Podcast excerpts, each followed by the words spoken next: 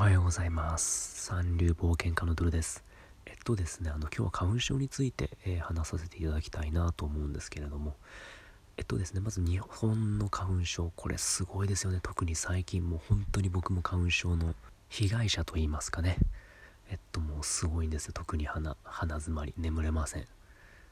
これもこれもやばいですね。もう眠れないです。呼吸できないんで。寝てたら死にかける時ありますからね。鼻詰まってて。であのー、もうほんと毎年今年は花粉すごいよって言うじゃないですか。今年花粉すごいよって。いつまで言うんだと。毎年言ってんじゃないかと。今年すごいらしいよって。有言実行。マジで今年すごい。例年と比べて。もうずっと上がり続けるんですよね。花粉症って。すごいんですよね。いやもうほんと迷惑な話で。でまあ僕すごい花粉症、まあ、持ちなんですけど。もう本当にもう被害者なんですけど。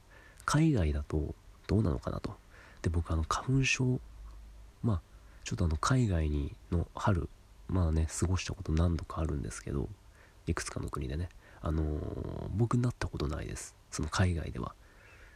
花粉症になっちゃったとかないですね。本当に、まあ、ちょっと風邪ひいて鼻詰まるとかあるんですけどそれはまた別件じゃないですか。で花粉症ってだから海外だと、まあ、僕の体感ですけど薄いんですよね。まあ、あるにはあるんですよ。もちろんあるにはあるはずなんですけど、まあ、特に調べたらその英語圏オーストラリアカナダイギリスアメリカってなんかあるらしいんですけどね。僕オーストラリアで何もなかったんでそういうこと。いやまあまああっても薄いんじゃないかなっていう。イギリスいた時でもイギリスは春じゃなかったんでちょっと何ともうん季節的にちょっと寒かったんで何とも言えないんですけど。でまあちょっとやっぱ海外の方が花粉症って薄いのかなっていうイメージですね。であの、僕の知り合いというかまああのベトナム人の方がいましてはい。であのそのベトナムの方十何年日本に住んでるっていう人なんですけどそのベトナムの方が。日本に来てから花粉症になったって言ってましたね。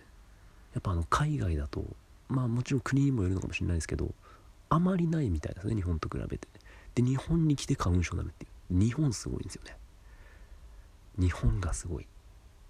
いらないとこすごいですよね。誇るもつもりもない文化ですね。この花粉症は。はい。でそうですね。なんでやっぱり日本は格が違うみたいです。